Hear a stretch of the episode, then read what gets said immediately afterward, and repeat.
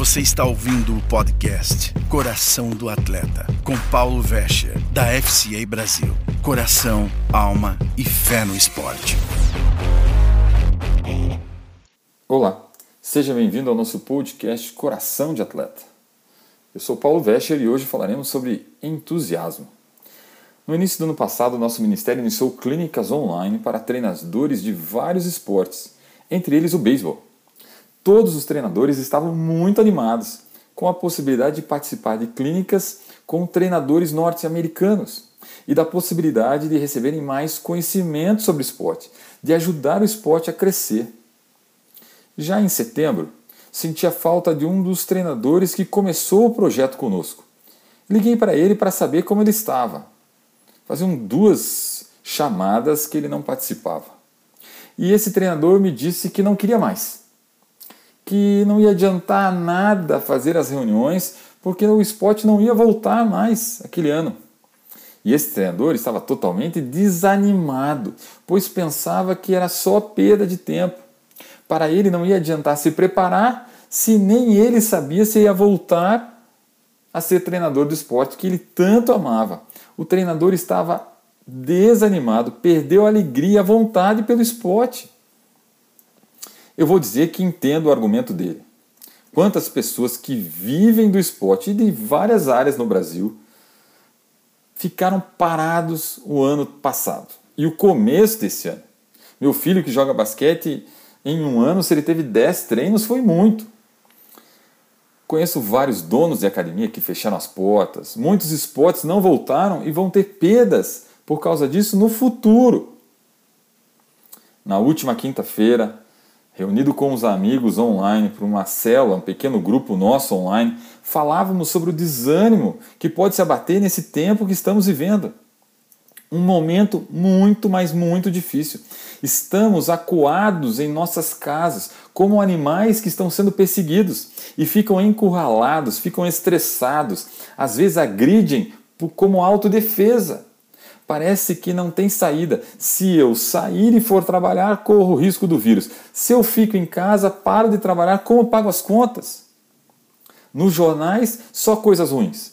Pessoas sofrendo, número de mortes, dificuldade de vacinar, brigas políticas, custo de vida aumentando.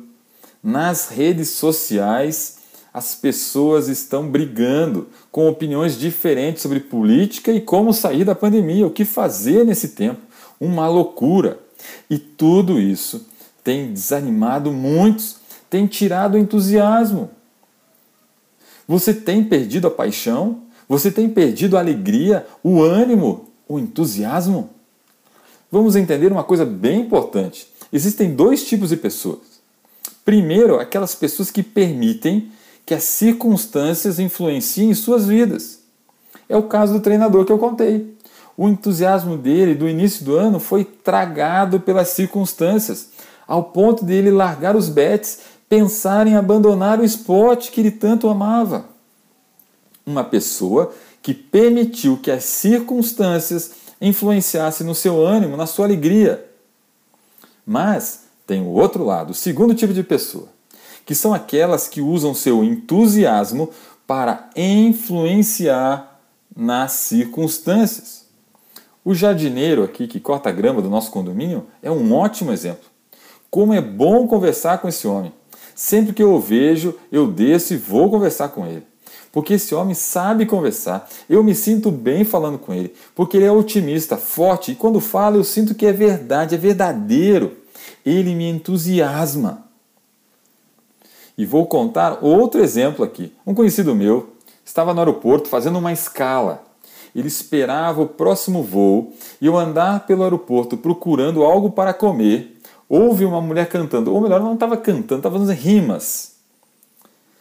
Rimas sobre as pessoas que passavam perto do quiosque dela, o que as pessoas vestiam e o que elas estavam olhando no quiosque. E fazia isso em voz alta. A região do quiosque dela era mais cheia daquela parte do aeroporto. Este conhecido foi se servir e quando chegou perto de quiosque, a mulher ouviu e começou a fazer rimas com ele, com os produtos, e ele se divertia com as rimas. Na hora de pagar, ele chegou perto e começou a falar baixinho para ela: Por que você faz isso? E ela ainda rimando, cantando em voz alta: Por que eu faço isso? Ele quer saber por que eu faço isso. E ele baixinho de novo: Sim, eu quero saber.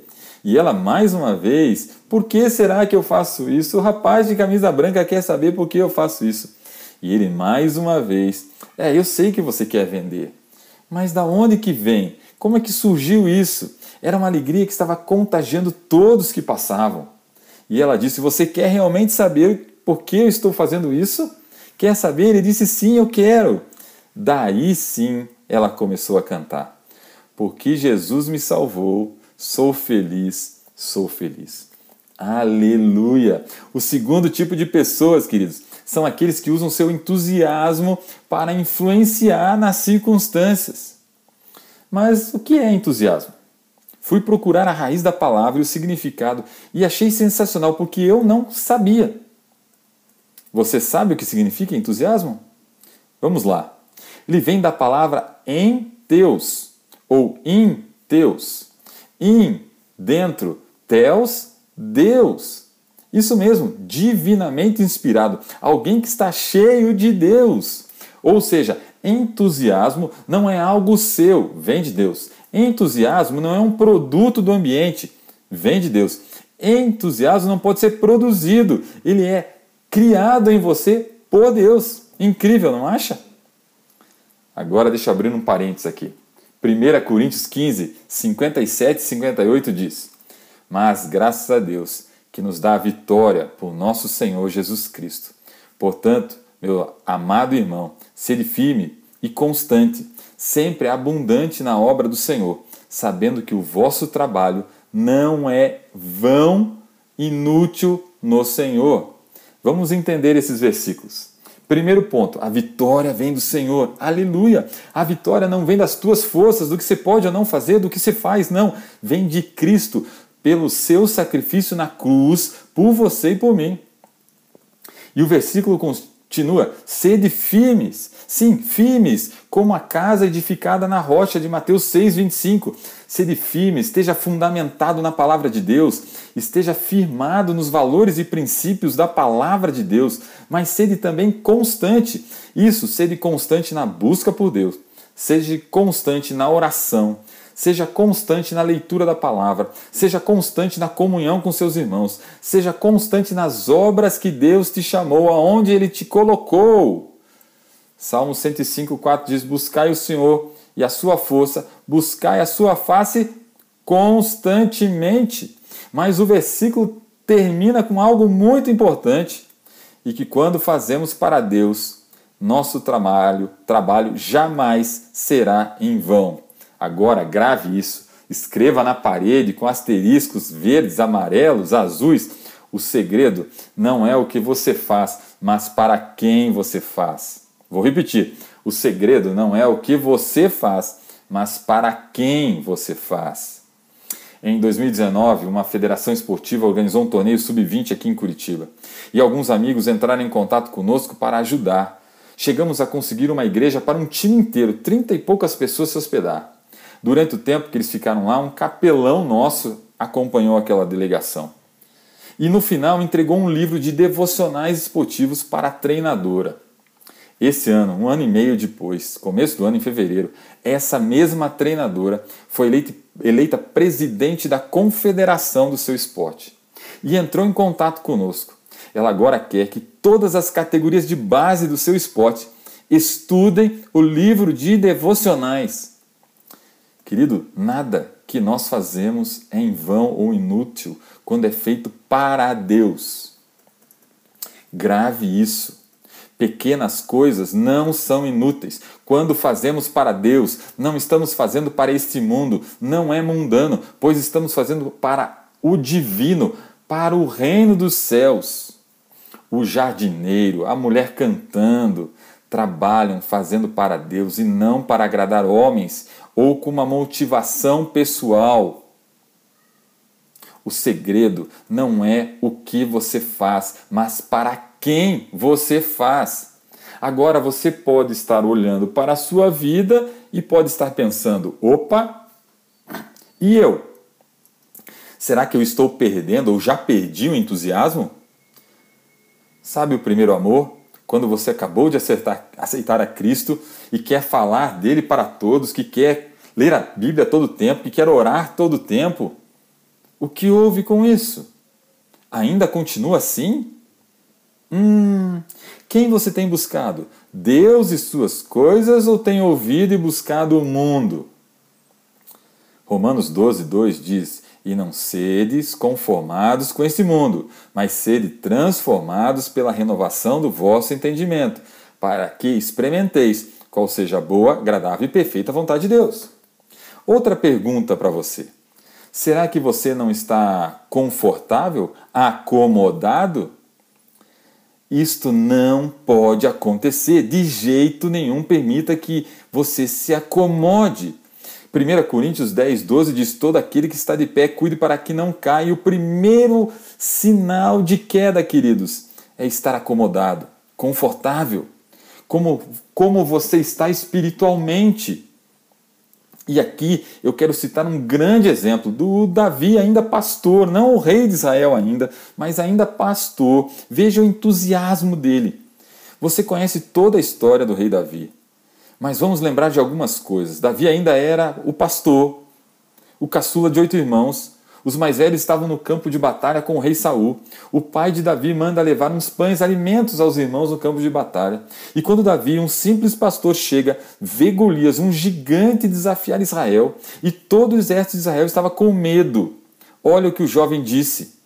1 Samuel 17, 26. Quem é este filisteu incircunciso que ousa desafiar os exércitos dos Deus vivo? E no versículo 46 ele continua: Hoje mesmo o Senhor te entregará na minha mão, e ferir-te-ei, e tirarei-te a cabeça e os corpos do arraial dos filisteus, darei hoje mesmo às aves dos céus e às feras da terra, e toda a terra saberá que há um Deus em Israel. Oh, que entusiasmo! Isso é ter comunhão com Deus, é saber quem Deus é.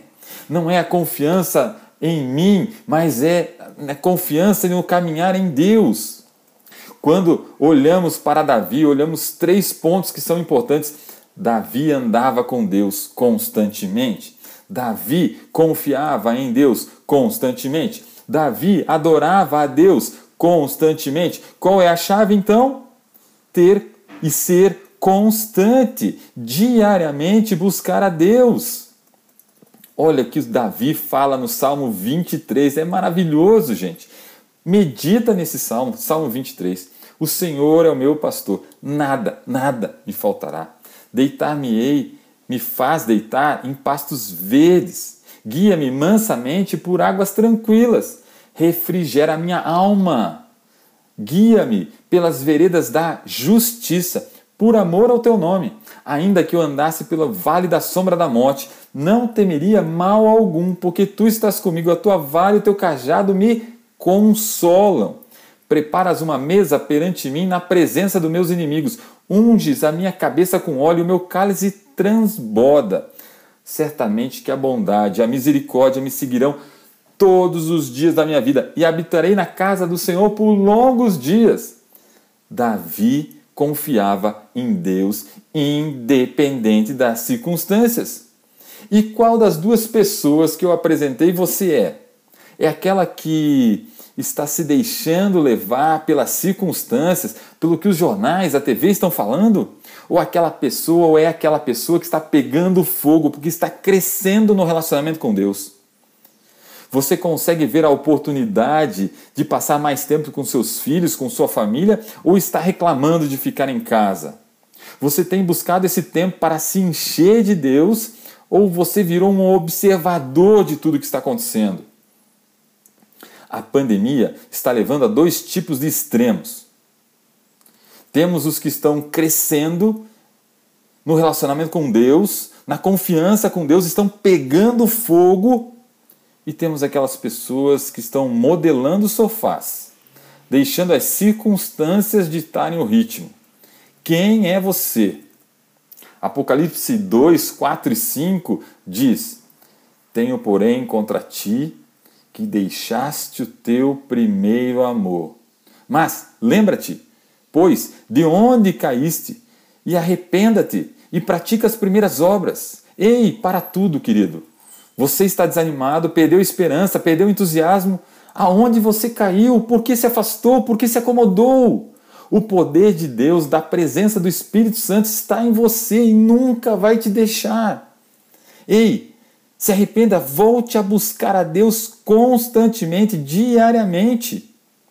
A Covid-19, pandemia, medo, incertezas, perdas, ansiedade, estes hoje são os nossos Golias. Vamos ser como o rei Davi e responder da mesma maneira: Quem és tu que enfrenta o Rei, o Deus Todo-Poderoso? Deus faz muito mais do que nós pedimos e pensamos. Deus nos amou primeiro. Deus está comigo e com você, com o Espírito Santo. Não é sobre o que você faz, mas para quem você faz. O seu trabalho jamais será inútil não é sobre você ou sobre mim, é sobre Deus em você. É sobre o que Deus pode fazer na sua vida. Eu e você precisamos nos encher da presença de Deus para voltar a ter o entusiasmo dele nas nossas vidas.